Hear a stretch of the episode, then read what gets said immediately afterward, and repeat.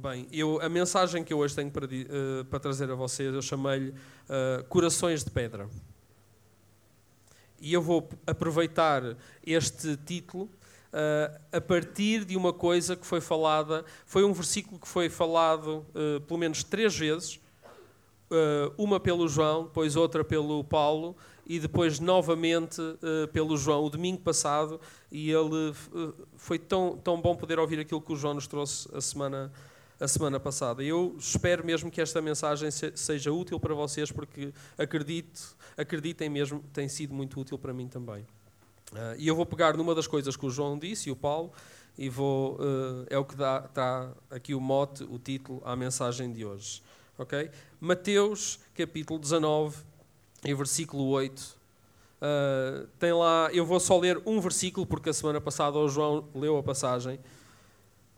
Mas sobre o divórcio, e eu não vou falar de divórcio, uh, mas sobre o divórcio, uh, Jesus, depois de ter sido ali interrogado, como nós ouvimos a semana passada, uh, quando foi interrogado sobre o que é que ele pensava sobre isso, e o João falou das duas escolas que, que, uh, que haviam na altura e qual é que Jesus. A pergunta era para perceber a forma como Jesus pensava sobre este assunto. Ele disse neste versículo: Moisés permitiu-vos deixar as vossas mulheres por saber que vocês têm coração duro. Mas no princípio não era assim. Ouviram isto a semana passada? Quem esteve? Ok. Bem, eu quando, quando pensamos num coração duro, num coração de pedra, eu não sei o que é que vos vem à mente, mas eu começo a pensar numa pessoa se calhar insensível, uma pessoa que não se comove com facilidade, Uh, uma pessoa que se calhar pensa muito em si e pouco nos outros. Ok? Não sei se vocês têm essa ideia. Se calhar assim uma pessoa pouco social, carrancuda, sisuda, que não gosta muito de animaizinhos, ou dos risos das criancinhas, sei lá. Um, um, uma pessoa com, com, um coração duro. Não é? E se nos perguntassem a nós, tu és um coração de pedra? Tu és uma dessas pessoas. Provavelmente aqui ninguém diria não. Eu, eu até sou uma pessoa que me sensibilizo quando vejo assim uma notícia difícil, quando vejo assim uma alguma coisa na, que me choca, ou se eu até, uh, até às vezes até ajudo uh, numa ou noutra situação, quando eu vejo que alguém precisa uh, de mim e eu posso ajudar, eu até estou disponível para isso. Portanto, eu garantidamente não sou um coração de pedra. Não é? Eu não sou duro de coração, como Jesus estava a dizer, porque isso, isso é muito chato, porque um, uma pessoa que tem, que tem o coração de pedra é uma pessoa que até pode uh, repudiar a mulher, como, dizia, como dizíamos na semana passada, é uma pessoa que não, não tem capacidade de perdão. Bem, não levantem a mão se são corações de pedra ou não, mas eu vou levantar a minha, porque eu às vezes sou. Eu às vezes sou exatamente o oposto, sou um coração de manteiga. Eu sou, eu, às vezes sou uma pessoa que eu acho que sou mesmo, tenho, tenho bipolaridade neste campo. Porque eu às vezes hum, derreto-me com muita facilidade. Às vezes estou a pensar em coisas e, e, e o, o, meu braço fica assim todo arrepiado. Ou então uh, estou a ver um filme e olha que não tem que ser um filme romântico, porque eu nem os vejo. Uh, pode ser até um filme de super-heróis e vem umas lágrimas aos olhos. Literalmente. Eu, eu choro às vezes a ver filmes de super-heróis. Uh, ou então, uh, às, vezes, às vezes vejo assim uma situação. ontem à noite vi uma série de fotografias impressionante, uma montagens de, de, contrastes. Eu estava a olhar para aquelas fotografias e ver pessoas que têm muito e pessoas que têm pouco. Fizeram assim umas montagens muito bem feitas. Tipo, tinha de um lado eu podia ter trazido, mas não trouxe. De um lado, uma, uma, eh, metade da criança era uma criança num, num, num, num, paralelo muito rico, e do outro lado, uma criança em extrema pobreza. E então fizeram assim umas misturas. Eu estava a olhar para aquelas fotos e literalmente as lágrimas começaram a cair do rosto.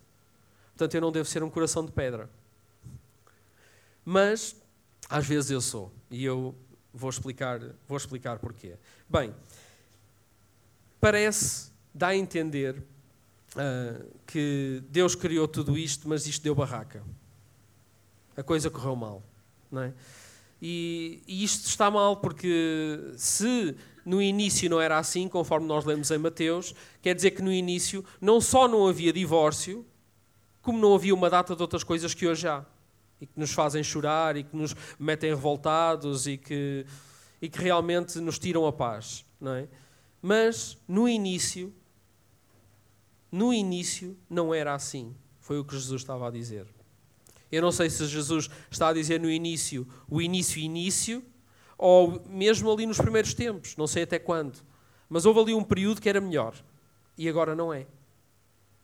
E, e Jesus dizia: a causa é porque vocês têm corações de pedra, ou, ou têm um coração duro, ou há dureza no vosso coração. Okay? Esta é a causa. Não é? Porque, pelos vistos, há uma solução. Pelos vistos, há maneira das coisas não serem assim. E Jesus passou a vida dele cá a mostrar-nos formas de nós eh, combatermos isso. Só que lutar contra isso é uma coisa quase que rasga a nossa natureza, muitas vezes, porque é, é, tem uma força avassaladora. A nossa natureza, o nosso desejo, a maneira como nós fazemos o contrário daquilo que é suposto, daquilo que era a ideia original de Deus, é, tem uma força tão grande puxa-nos com uma intensidade tão grande que é muito difícil viver lá. É muito difícil hoje, mesmo que a gente venha à igreja todos os domingos, mesmo que a gente ouça mensagens com a força com que a gente as ouve aqui na casa da cidade, mesmo assim é tão difícil viver de acordo com a ideia original de Deus. Concordam com isso ou não? É, é difícil? Eu, eu assumo que é mesmo muito difícil. E, e por isso, olha, volto ao início do que eu disse é tão importante o que nós fazemos aqui ao domingo de manhã. Pelo menos é uma ajuda, é um empurrão, é, uma, é um, um, um espaço onde nós podemos motivar-nos, incentivar-nos, lembrar coisas que vão ser muito importantes. Para, e, o, e, o, e a ideia é fazermos um caminho até lá, até à ideia original de Deus outra vez. Até, e, e Deus mostrou-nos como é que era a ideia original. Ele veio, trouxe Jesus e disse: Isto é a ideia original. Ok? é aqui que vocês têm aqui. No princípio, o princípio era assim. Isto foi o que eu idealizei para vocês, Jesus. Mas às vezes nós estamos tão distantes da ideia original que o caminho até lá, e nós vamos ler também, é, é tortuoso, é doloroso, custa, é mesmo difícil de fazer. Hebreus, capítulo 4, e agora sim, por favor, abram a Bíblia, liguem a Bíblia, abram a Bíblia. Hebreus capítulo 4. Vamos ler aqui do versículo 1 ao versículo 11.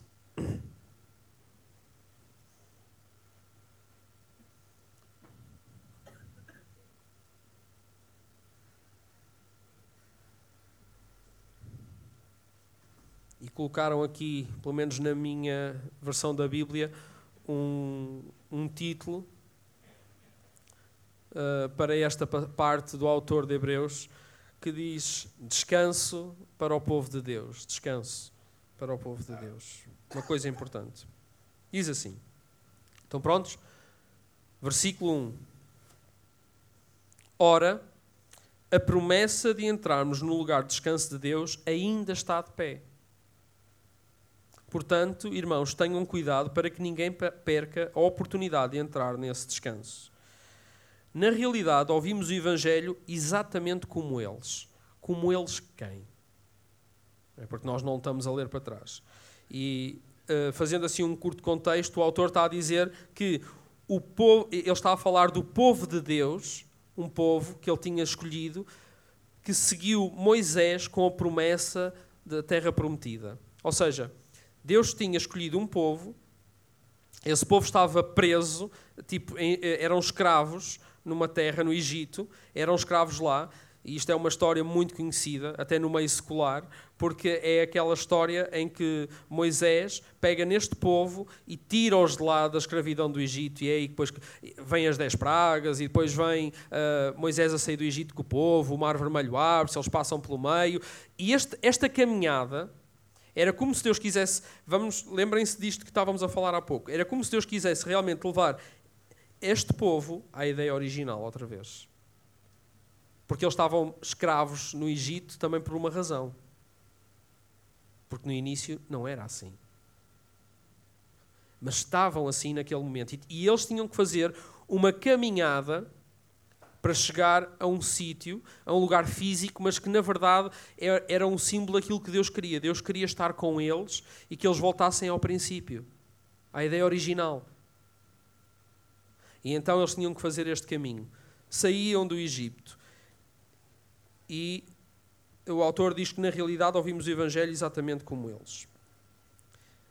Porém, a mensagem que eles ouviram não lhes serviu de nada porque a ouviram, mas não a receberam com fé. É difícil, como vocês diziam. Portanto, nós que temos fé, havemos de entrar no descanso a que Deus se referiu. É como se nós fôssemos o povo que vai chegar à terra prometida. Era o que o autor estava aqui a dizer. Fiquei tão indignado. Ah, uh, portanto, nós que temos fé, havemos de entrar no descanso a que Deus se referiu quando disse e aqui ele está a fazer uma referência a alguma coisa que já aconteceu. Fiquei tão indignado que jurei: esta gente não há de entrar no lugar de descanso que eu preparei. No entanto, as obras dele estavam completas desde a criação do mundo. Numa passagem da Sagrada Escritura, lê-se a respeito do sétimo dia. Deus descansou no sétimo dia, depois de ter feito toda a sua obra. E eu sei que você, há aqui algum, algum pessoal que está mesmo à espera que chegue o sétimo dia. E o sétimo dia é as férias do verão. Não é? Estão ansiosos que chegue este momento do descanso. Que chegue a altura em que finalmente. Eu, eu estou assim. Eu preciso mesmo que esses dias cheguem também. Uh, mas sei que ainda há um caminho para fazer. Ainda tenho que trabalhar, ainda tenho que fazer muita coisa para lá chegar. Mas lê-se isso, que chegou uh, uma altura em que Deus descansou depois de ter feito toda a sua obra, ou descansou de, de fazer uh, a sua obra. E este descanso para este povo que tinha saído do Egito e que estava a caminhar na direção de um sítio que Deus lhes apontou, eh, era para eles interpretado realmente como é isto, era a terra prometida, era, um, era o lugar de destino deles. É? E o lugar onde provavelmente eles considerariam aquele é o nosso sábado. E será um sábado para sempre. É o nosso sábado perpétuo, onde vamos realmente descansar de tudo o que nós passamos lá atrás no Egito. É? E, e depois diz assim no versículo 5: Mas noutro lugar vem a passagem já citada, e, Paulo, uh, e o autor já tinha dito isto: Esta gente não há de entrar no lugar de descanso que eu preparei. Esta citação que está aqui está num livro do Antigo Testamento. E esse, isto vai, vai parecer. Uh, há um filme que é o Inception, vai parecer isto, mas uh, só para quem percebe. Ou seja, porque uh, o autor de Hebreus está a falar de uma passagem que está escrita no Salmo 95, e essa passagem no Salmo 95 é uma passagem que está atrás, escrita no Salmo, em Êxodo 17. Ou seja, é, ele está a fazer uma citação de uma citação. Ok? E nós já vamos ler também essas citações. Uh, versículo 6. Ora, visto que aqueles que primeiramente ouviram o Evangelho não entraram no descanso de Deus, por causa da sua desobediência, é evidente que outros devem de entrar. Porque se há uma promessa, se Deus fez a promessa, é porque é para alguém lá chegar. Não é? É por isso que Deus marca outro dia, o dia de hoje. Portanto, é uma promessa atual. De que fala a Sagrada Escritura. Muitos anos mais tarde, falando por meio de Davi, Deus disse, como já foi citado, uma citação do Salmo 95. Diz assim: Se ouvirem hoje a voz de Deus, não se mostrem duros de coração. Onde é que nós já lemos isto hoje? Sobre divórcio. Lá em Mateus também, certo? E é uma expressão muito usada na Bíblia. Se ouvirem hoje a voz de Deus, não se mostrem duros de coração. Ok? se Josué tivesse levado realmente o povo para este lugar de descanso, e aqui já estava a falar de Josué, porque Moisés já tinha passado uh, a responsabilidade para outra pessoa, porque a travessia, a caminhada durou muito mais tempo do que o previsto. Muito mais tempo do que o previsto. Já falamos disso também, rapidamente. Então, se Josué tivesse levado realmente o povo para esse lugar de descanso, Deus não teria falado mais tarde de um outro dia. Não se esqueçam, hoje, ok? É o que estamos a falar. Se ouvirem hoje a voz de Deus. Versículo 9: Portanto, o povo de Deus há de entrar num descanso semelhante ao que Deus teve no sétimo dia. Porque aquele que entrar no descanso de Deus descansará das suas obras, exatamente como Deus descansou das dele. Esforcemos-nos, pois, por entrar nesse lugar de descanso de Deus. Que ninguém siga o mau exemplo daqueles que desobedeceram. E a Bíblia realmente é também um bom livro, é um muito bom livro, cheio de muitos bons exemplos, uh, mas também é um bom livro cheio de maus exemplos. É um livro com muitos bons, maus exemplos daquilo que nós também não devemos de fazer. É? E muitas vezes nós também temos os nossos bons, maus exemplos, certo? Às vezes a nossa família, uh, nós uh, conseguimos perceber padrões ou coisas que aconteceram na nossa família que nós até podemos respeitar a nossa família, não deixam de ser a nossa família, mas sabemos exatamente que é aquilo que nós não queremos viver na nossa família, certo? Bem, vamos, vamos pensar assim: este povo, então, tinha uma longa caminhada pela frente. Eles tinham acabado de sair de um lugar de muita dor, muita luta, o cativeiro do Egito, eles eram escravos lá e eles, Deus tinha-lhes prometido aquela terra. E eles tinham que chegar então até à, à, terra que era a terra da promessa, a terra prometida, o lugar de descanso, o, o, o sétimo dia deles. É? Eles tinham que chegar àquele lugar. Uh, mas o lugar para onde eles tinham que ir não era um lugar fácil. Não era uma autoestrada, não era um voo de avião. Era, era um caminho mesmo muito difícil. Eles tiveram que percorrer o caminho, uh, um caminho pelo deserto. Talvez não fosse uma coisa a que muitos não tivessem, uh, com que muitos não tivessem familiarizados. Provavelmente muitos saberiam o que é que os esperava, mas uh, eles sabiam o que os esperava para chegar até ao, do ponto A ao ponto B. Não sabiam era quanto tempo é que iriam demorar, na realidade. Porque eles sabiam quanto tempo é que demorava. E, e, e, e este espaço, mesmo que fosse muita gente, e era muita gente para mobilizar de um sítio para o outro, provavelmente eles em, sei lá, umas seis, sete semanas, vá, vamos, vamos ficar assim malucos, três meses, Porquê? Porque eles iam mesmo com muita gente, muitos animais, muita carga, e eles provavelmente iam fazer uma caminhada de três meses. Porque havia realmente um caminho mais rápido e eles não queriam ir por lá porque aquilo estava minado de inimigos e então eles decidiram fazer a volta um bocadinho mais longa, então duraria três meses. Porque senão era literalmente comer daqui até ao Porto a pé. Portanto, ir daqui até ao Porto a pé se, nós, se eu vos dissesse que vocês iriam demorar 40 anos, acham que fazia sentido? Fazia algum sentido? 300 quilómetros. Ainda era um bocadinho menos do que 300 quilómetros. E eles tinham que ir daqui até ao Porto e demoravam 40 anos. Ou seja, pelo caminho, tinham filhos, uh, tinham, uh, ou seja, viviam, viviam literalmente, dava quase para fazer isto, andar, sentar, andar, sentar. Andar, sentar. E mesmo assim, tinhas que parar, quando sentasses, tinhas que sentar e, e ter ali uma conversinha, fazer um piquenique. Dava tempo para isso. Para demorar 40 anos aqui até ao Porto. Bem, esta malta demorou 40 anos, desde o ponto A até ao ponto B. Mas na verdade, eles chegaram muito perto do ponto B. Chegaram mesmo lá, quase. Mas alguma coisa aconteceu. E uh, nós já lemos, mas temos de tomar mais atenção aqui. É assim, no meio do caminho é normal haver muitas queixas. Afinal, estávamos no meio do deserto. E no deserto, o deserto não é um lugar muito agradável, certo? Falta de água, falta de comida, ter que aturar uma data de gente à nossa volta, também eles a queixarem-se. Vocês estão a ver o que é? Eles todos irem, eles estavam, eu, eu estou a imaginar, porque eles saíram do Egito, coisas incríveis aconteceram, inclusive é uma coisa fantástica, já muito retratada no cinema e tudo. Águas de um mar a abrirem-se. Vocês estão a ver duas colunas de águas gigantes, o mar, o, o, caminho no fundo do mar enxuto, eles passaram por lá, todos felizes, yeah, vamos a caminho da terra prometida, mas de repente estão lá todos a caminho e de repente alguém diz, não sei se vocês têm filhos, quem tem vai me perceber muito bem, de repente alguém pergunta: falta muito para chegar? Quanto tempo é que falta, pai? Já estamos lá?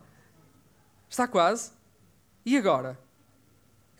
Ou seja, aquilo começou a minar vocês estão a ver, é que depois palavra passa palavra e eles começaram a passar. A, a, aquilo começou a criar ali um ruidinho no meio do, deste acampamento gigante que se movia do ponto A para o ponto B. Estão a ver? E de repente estava instalado um clima de queixume gigante. Porque de repente as queixas eram tantas para chegar ao, ao outro lado que foi preciso moderar tudo isto, não é? Tínhamos um, um grande líder, Moisés, que teve que lidar com aqui com uh, muita queixa do, do, pessoal. Bem, mas como eu disse, nós vamos ler uh, as outras referências, vamos, vamos então andar para trás no tempo, vamos de Hebreus até Salmos 95, podem abrir Salmos 95. Porque alguma coisa lá no meio destas queixas, e sempre que havia estas queixas havia uma coisa que este, que este povo fazia. E é normal, é humano, mas é uma coisa com a qual nós temos que lidar e tentar romper também. É que nós começamos a pôr em causa tudo. Começamos a ter dúvidas. Será que vamos mesmo lá chegar? Será que isso é mesmo como disseram? Será que vale a pena nós estarmos a fazer este caminho? Será? Então havia assim também um clima de dúvidas. Sabem o que é que eles faziam? E uh, há pelo menos uh, 10 bons relatos do povo a fazer isto que nós vamos ler aqui também no Salmo 95, que é, eles punham Deus à prova. Diziam alguma coisa do género, olha, se realmente eu vou chegar lá, então prova-me, então mostra-me que é verdade. Deus já tinha dito que era. Mas uh, parece que este povo, para além de, durante estes primeiros, estas primeiras semanas, porque isto tudo, e estes 10 bons relatos, acontecem logo ali nos primeiros dias, nas primeiras semanas não é tipo no espaço de 40 anos. Eu não estou a falar da caminhada que iria durar 40 anos. Estou a falar daquela caminhada mais curta que no máximo poderia ter durado 3 meses. No máximo. Porque eles escolheram o caminho um pouco mais longo. Portanto, esta, esta caminhada que poderia durar 3 meses, houve muita queixa e houve muitas vezes coisas destas. Salmo 95 diz assim. Salmo 95, vamos ler do 6 ao 11. Isto é uma música, ok? David escreveu várias, são músicas bonitas, Bruno, para cantarmos no grupo de louvor, ok? Há aqui salmos que são perfeitos para nós cantarmos aqui. Se, se nós começássemos a cantar estas músicas, eu acho que era muito estranho mesmo. Diz assim: Venham, começa bem, adoremos o Senhor que nos criou, inclinemos-nos diante dele. Ele é o nosso Deus e nós somos o seu povo. Somos ovelhas do rebanho que ele apacenta. Até aqui até daria uma boa música. Até, até se cantava. Ouçam hoje a voz de Deus. Não se mostrem duros de coração. Já começa a azedar. e depois diz: como em Meribá, como naquele dia em Massá, no deserto. Ou seja, isto é uma referência a um desses momentos em que eles decidiram pôr Deus à prova sobre se realmente iam lá chegar ou não. Já vamos lá. Quando os vossos antepassados me provocaram e puseram à prova, apesar de terem visto o que eu fiz. Eu não sei como é que se canta isto, mas é difícil. Não sei como é que, como é que isto encaixa numa música. 40 anos me desgostou aquela geração, de tal forma que eu pensei: esta gente anda muito desviada e não atina com os meus caminhos. Já viram um refrão de uma música? Esta gente anda muito desviada e não atina com os meus caminhos. Hã? Fiquei tão indignado que jurei: estes nunca entrarão no meu lugar de descanso. Acabámos de ler isto em Hebreus. Okay? Hebreus fala, fala sobre isto. Bem, o que é que se passou aqui muito rapidamente? Eu não vou estar a ler a passagem toda, mas muito rapidamente. O povo, no meio do deserto, uma das coisas mais naturais é ter sede. Não há água. E eles tinham sede e, e, começaram então um destes momentos de queixume e de pois não há água, se Deus nos vai lá levar, vamos morrer todos aqui à sede. Como é que isto funciona? És Deus ou não és Deus? Há, há, há terra ou não há? Dúvidas, não é? E depois Moisés foi consultar Deus. Uh, Deus, como é que é? Uh, o povo está-se a queixar. E Moisés, nesta vez, também não se portou assim muito bem. Porque ele também foi lá numa de.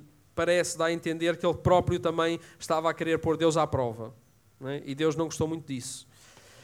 E então uh, Deus disse: Olha, então faz assim, vais até aquele rochedo, bates com o teu. Ele tinha um cajado.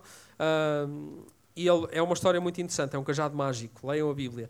Mas ele tinha este cajado e, e, ele, e ele pega e diz assim: Olha, bate naquele rochedo e vai sair água do rochedo. E, o Moisés, e Moisés vai lá com o cajado e, e diz: Vamos lá ver, será que. E, e Moisés diz publicamente, e, e, o Senhor não gostou nada disto, diz publicamente alguma coisa do género: Vamos lá ver então se Deus está connosco ou não. Bate no cajado e sai a água. Ainda bem que saiu água. Porque se não tivesse saído água, o que Moisés tinha feito era instalado um clima de dúvida gigante ali no meio de toda a gente. Mas pronto, vá. O Senhor teve misericórdia, e tem muita, muitas vezes, conosco. Quem é que aqui tem dúvidas na fé? Olha uma coisa.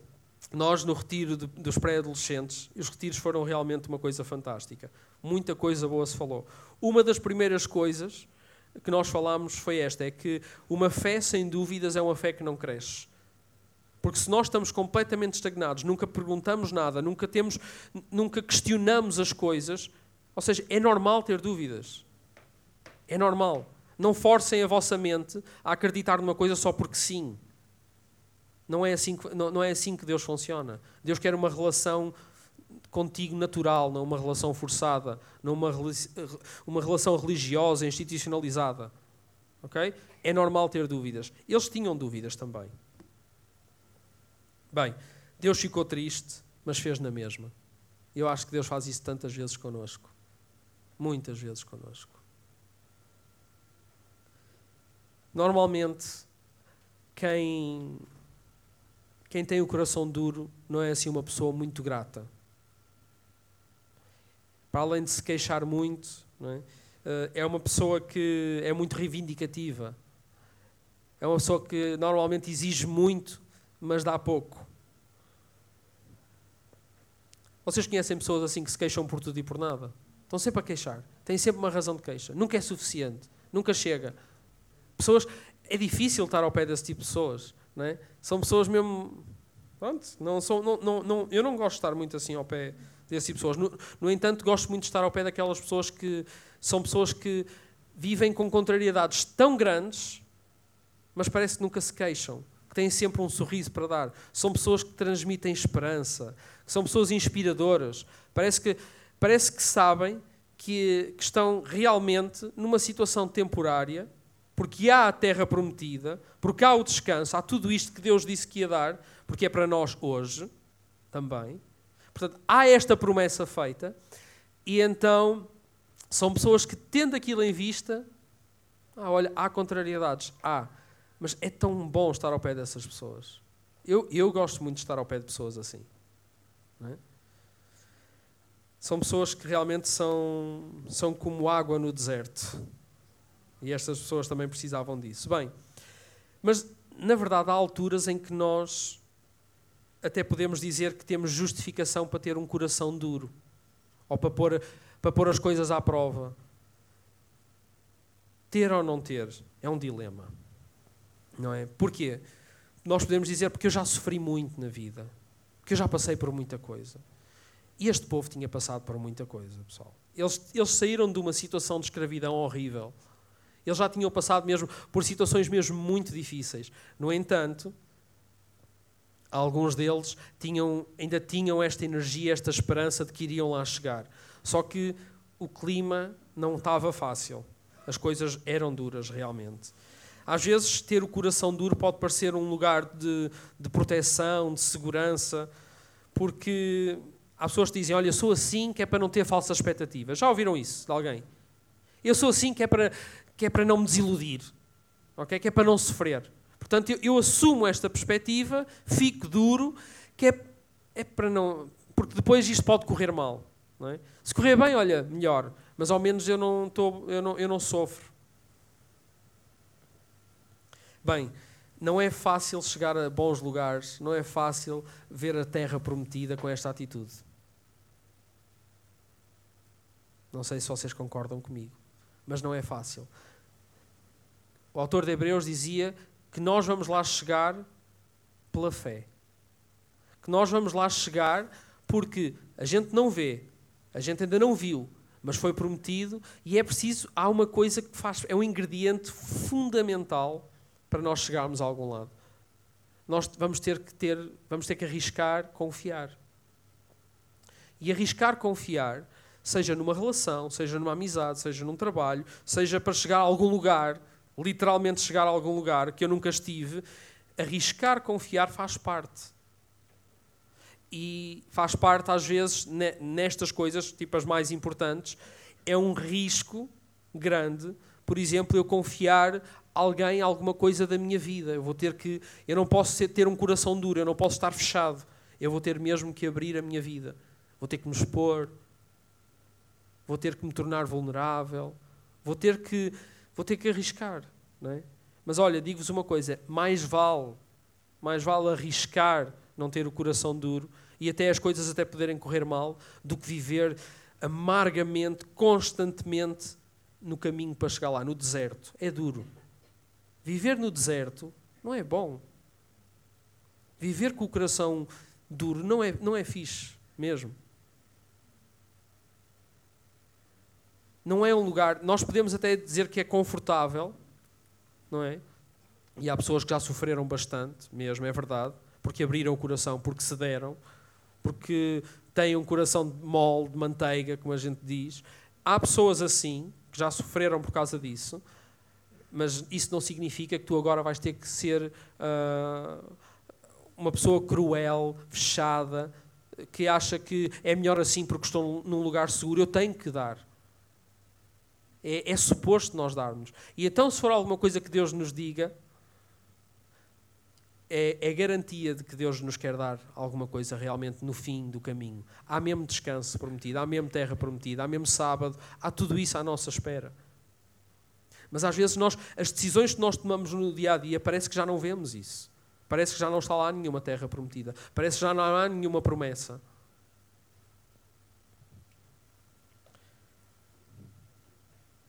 Este povo chegou a uma altura em que realmente chegou quase lá passado algum, algum tempo.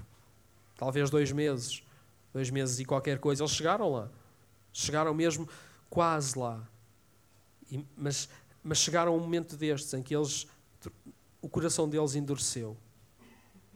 Eles chegaram quase lá. Eles, eles quase que puderam sentir o sabor daquilo. Eles até enviaram algumas pessoas para ir conhecer o espaço antes deles irem. Está lá relatado, por exemplo, em Números, no capítulo 13, em que Moisés enviou alguns exploradores à terra, a terra chamava-se Canaã, e ele diz: vão lá e vão e digam-nos o que é que, como é que a terra é. E eles chegaram, viram aquilo tudo, voltaram para trás, e dos doze homens que foram, dois deles disseram que realmente a terra é o lugar onde Deus nos quer levar. Mas não vai ser fácil. E dez deles, com o coração duro, disseram: pá, isto não é, não é nada do que nós pensávamos. Não é nada do que estávamos à espera. Não é, ou seja, vamos lá chegar realmente, mas nós vamos ser mortos porque lá o povo é gigante, os exércitos são enormes, ou seja, Deus prometeu que eles iriam lá chegar. Só que às vezes há uma grande diferença entre a nossa expectativa e a realidade das coisas. É como, por exemplo, no casamento.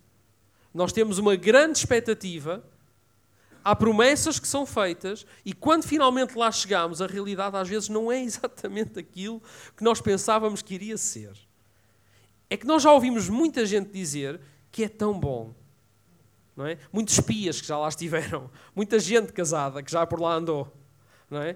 E que, e, que às vezes é mesmo o rácio, não sei se não é muito diferente deste. 2 em 12 diz que é muito bom e 10 em 12 diz que aquilo é muito difícil. Que é, olha, não te metas nisso. Não é? Temos exploradores desses na vida ou não temos? Quem é que já nos avisou que o casamento é difícil? Muita gente, certo? Avisaram-os ou não avisaram? Senão não tiveram um bom aconselhamento pré-matrimonial. Têm que vos avisar disso. No entanto, vale a pena fazer o caminho ou não vale? E às vezes o namoro é um grande deserto, é verdade. Mas há uma terra prometida. há, um, há uma terra prometida, nós vamos lá chegar. Mas, mas, sair do deserto não significa ausência de desafios. Não significa que terminou tudo. Não significa que agora nós, não, nós vamos viver sem qualquer contrariedade. Deus descansou no sétimo dia, mas os problemas continuaram. Nós continuamos a dar chatices a Deus e continuamos até ao dia de hoje. Portanto, há contrariedade eh, depois de tudo isso. Portanto, eu acho que o que nós temos que fazer quando descobrimos que alguma coisa sai fora da nossa expectativa, quando a realidade é diferente da nossa expectativa, nós não temos que duvidar da realidade, temos é que reconsiderar a nossa expectativa. Temos é que pensar, eu pensava de uma forma e afinal era de outra. Mas Deus não mentiu. Deus não enganou ninguém. Aliás, Deus deu-lhes uma terra. E, e as coisas incríveis continuaram a acontecer, só que foi muito difícil. Difícil ao ponto daqueles homens, naquele momento decisivo da vida deles, aquele povo inteiro, tomaram uma decisão nada boa. Eles decidiram não ir. E Deus ficou mesmo muito zangado. Aqui é que entra a história, porque nós às vezes, quando olhamos para a história, o povo demorou 40 anos. Eles não demoraram 40 anos a chegar à Terra Prometida. Eles, eles ficaram, foi de coração duro no mesmo lugar. E tiveram, pai, pelo menos 42 registados, postos pelo deserto. Andaram só ali às voltas no deserto. Ter o coração duro é andar às voltas no deserto. Imagina, vamos, eu vou usar porque é muito bom. A analogia do casamento é mesmo muito boa. É muito boa. Pensem assim, mas, mas tenho outras, as dos filhos também são muito boas. Mas pensem na do casamento. Uh, quantas vezes no casamento, quantas vezes no casamento é que vocês têm uma discussão chata e é mesmo como se fosse. Considerem, a discussão chata é a escravidão do Egito. É duro, é chato, disseram coisas que não se deviam ter dito, fizeram-se coisas que não se deviam ter feito e a coisa correu mesmo muito mal.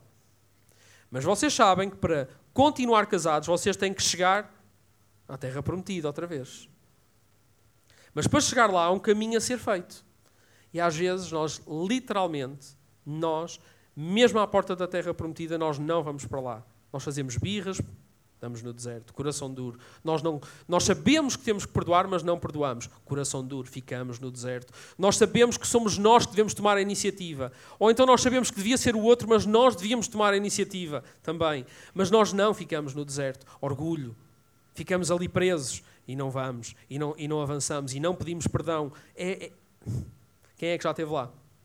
Eu já estive lá, já o fiz.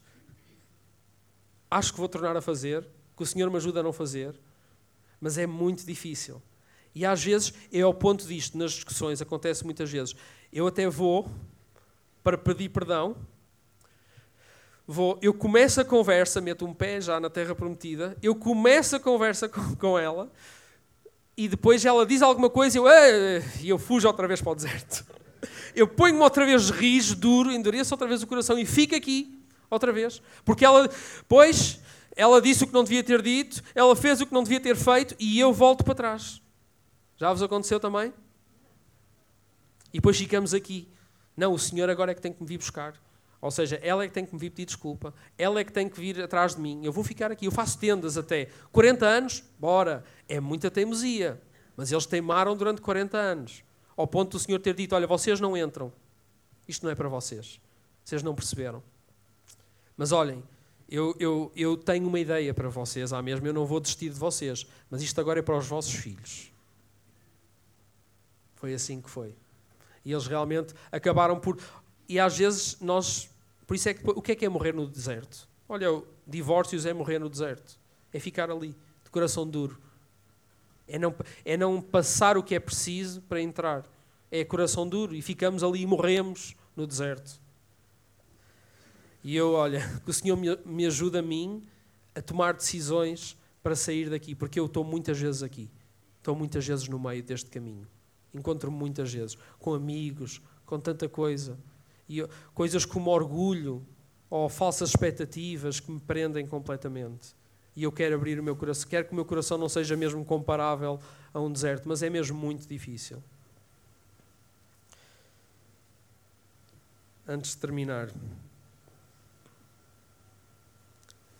E realmente, nesses momentos em que nós estamos quase, quase, quase, quase lá a chegar, quando finalmente damos uma oportunidade, abrimos um pouco o coração, a tendência pode ser desistir quando a gente percebe, ou seja, encaramos a realidade. Não é fácil.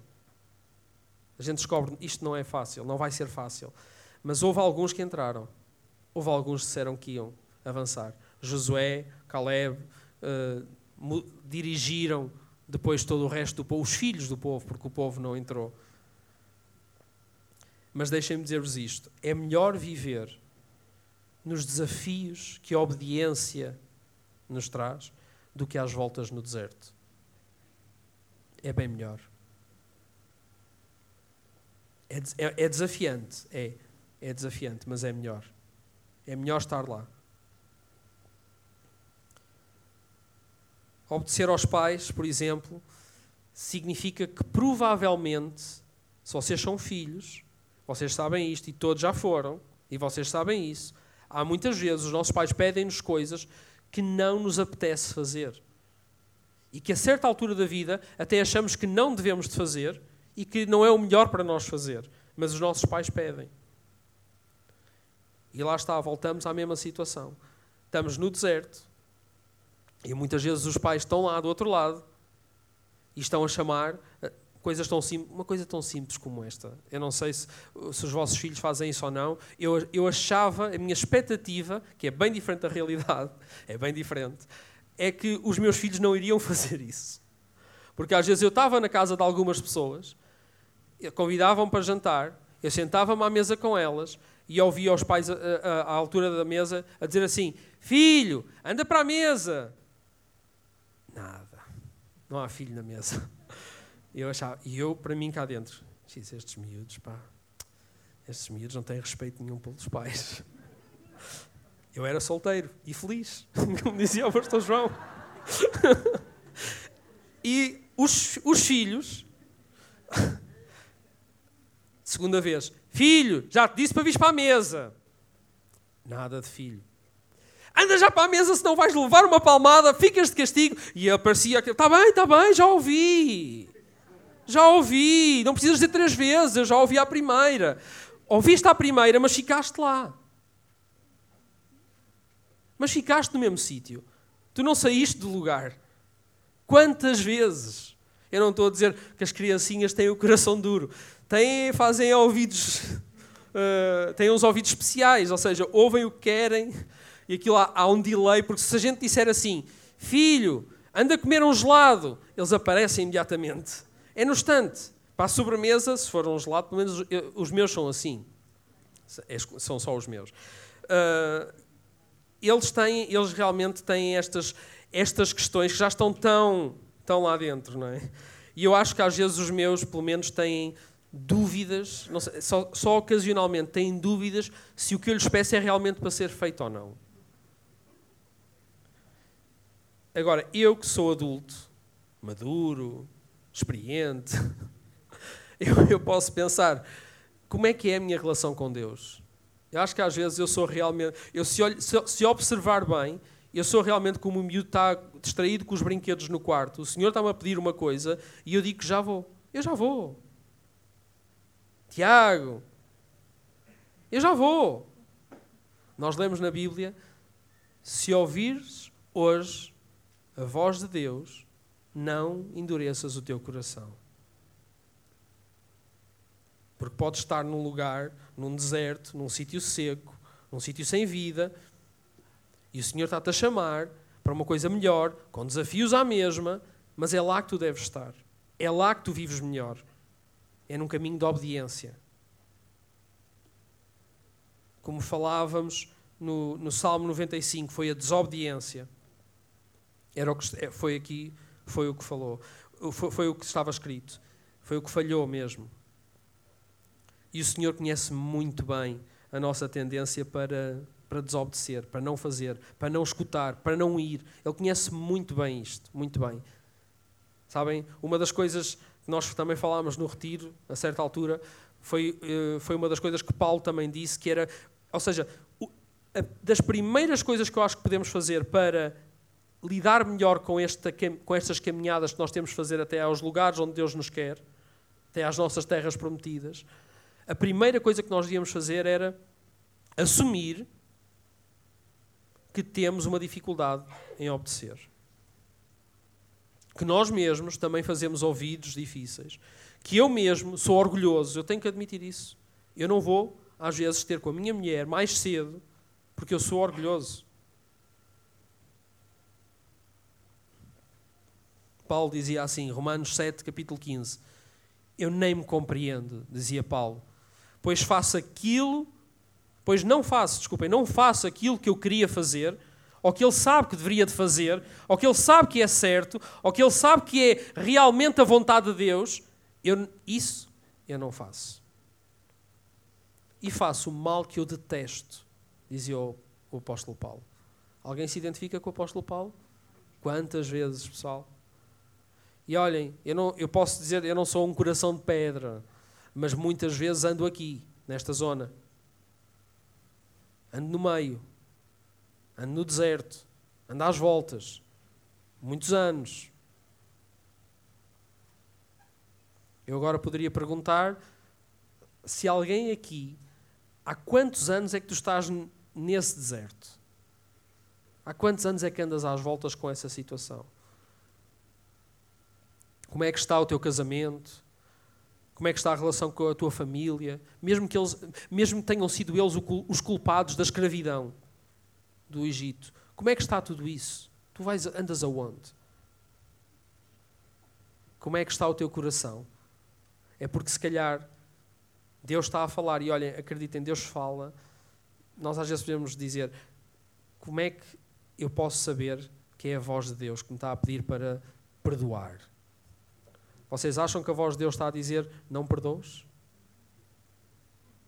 Está a dizer para ficares no deserto, a voz de Deus não, não perdoes, não. Esse não, esse não merece o teu perdão. Acham que é Deus a dizer isso? Ou é a natureza que Paulo diz que tem? É a natureza ou é Deus? É a minha natureza que diz isso, a não perdoar. É a minha natureza que diz para eu ficar. Não é Deus a dizer isso. Se hoje ouvires a voz de Deus, não endureças o teu coração.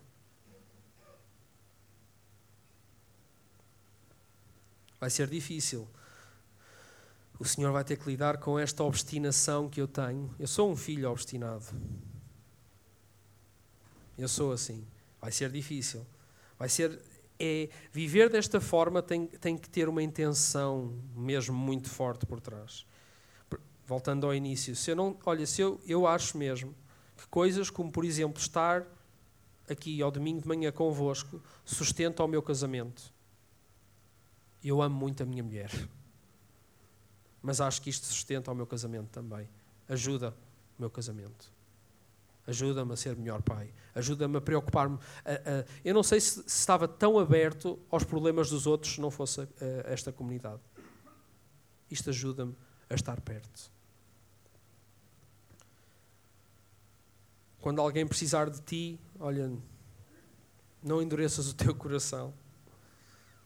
Quando tiveres que perdoar, ou quando estiveres à espera que te perdoem, ou quando forem injustos contigo, ou quando tiveres que confessar alguma coisa, ou quando Deus te pedir para ir a algum lado, fazeres alguma coisa, dizeres alguma coisa, fazeres alguma coisa, quando Deus te disser, não endureças o teu coração.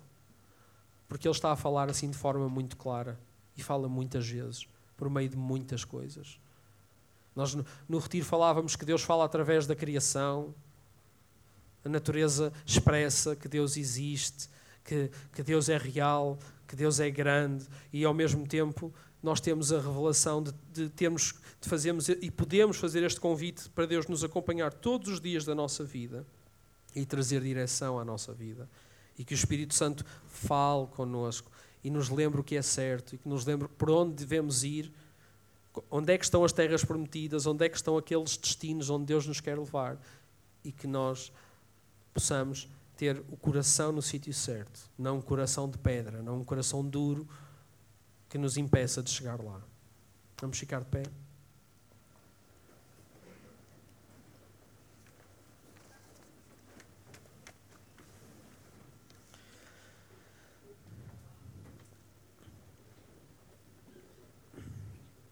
A única coisa que nos pode impedir de escutar a voz de Deus não é que Ele não esteja a falar, ou não é que a gente não ouça. É, mas é o hábito que nós temos. Nós temos esse hábito de escutar várias vezes a voz de Deus, saber exatamente o que temos que fazer e nós já estamos habituados a ignorar. É como o filho no quarto. É um hábito que nós temos. Domingo após domingo, pequeno grupo após pequeno grupo, encontro após encontro, quando há estes momentos de desafio, nós já estamos tão habituados a ouvir a mensagem, a voz, sabemos exatamente o que temos que fazer e não fazemos. Esta é a luta. É esta a nossa dificuldade. Nós até podemos nem ser insensíveis e se vemos uma coisa na televisão, até ficamos comovidos, até podemos uh, fazer alguma coisa na igreja. Mas eu acho que Deus quer muito mais do que a tua ação, do que tu possas fazer com as tuas mãos, que até possa ter aparência de bem, Deus quer que tu sejas como um Cristo. Deus tem aquela ideia original para ti. Aquilo que no início estava bem, Ele não quer menos para ninguém. Ele quer te fazer chegar lá. Ele, ele trouxe Jesus e disse: É assim. Amigos, irmãos, é assim que deve ser. É como Jesus. É, é aí que nós, que nós devemos de estar. E depois descobrimos que a nossa natureza é forte demais para chegarmos lá pela nossa própria força. Precisamos mesmo de quebrar. Há esse momento em que é preciso quebrar. Em que eu preciso dizer que sim à voz de Deus. Em que eu preciso dizer, eu já ouvi isto tantas vezes. Será que hoje é o domingo em que algumas das pessoas que aqui estão, que já ouviram tantas vezes Deus a falar alguma coisa, é repetido, não é uma coisa nova. Deus já disse para ires, para fazeres. Deus já te chamou. Se calhar alguns aqui já tiveram esses momentos em que até já tiveram com o pé lá, ou que até já estiveram mesmo lá, mas voltaram para trás. Porque este povo houve alturas em que ele disse: Olhem, se calhar era melhor até estarmos lá no Egito, tínhamos comida, tínhamos as coisas, se calhar até era melhor. este momento é vosso, é nosso, é de cada um individualmente. Porque se calhar és tu que tens que fazer essa, essa pergunta diante de Deus: Olha, Deus, eu sei que tu me disseste, eu sei que eu tenho que, mas eu não estou a conseguir, eu ainda ando às voltas. E agora como é que eu vou lá chegar? Eu vou precisar da tua ajuda, porque eu reconheço, como Paulo, eu reconheço que é muito difícil. Porque a minha tendência, a minha natureza tem esta energia tão forte, esta. É, um, prende-me com uma intensidade tão grande ao deserto que eu não estou a conseguir ir e eu vou precisar da tua ajuda, Senhor. E se calhar, se calhar vou pregar o Evangelho de uma forma mais clara no meu local de trabalho, nas escolas, na, na minha família. Eles vão perceber que há diferença porque eu finalmente quebrei e estou a dar lugar a Deus na minha vida. Porque eu finalmente estou a dizer que sim. E, e estou a dizer que sim, olhem, não é porque não é porque eu vou ao domingo, não é porque eu ajudo na igreja, não é porque eu contribuo, não é porque eu toco no grupo de louvor, não é isso, é, outro, é, é algo mais. Quebrar não é fazer, é, é ter a noção que eu preciso de ser alguma coisa, que era a ideia original de Deus, que eu ainda não sou e há um caminho que eu tenho que fazer para lá chegar. Este momento é vosso. Quebrem o que for preciso quebrar partam a pedra toda que o coração tiver. Mas permitam que Deus vos diga o que tem que dizer. Ouçam e se ouvirem hoje a voz de Deus, não se mostrem duros de coração.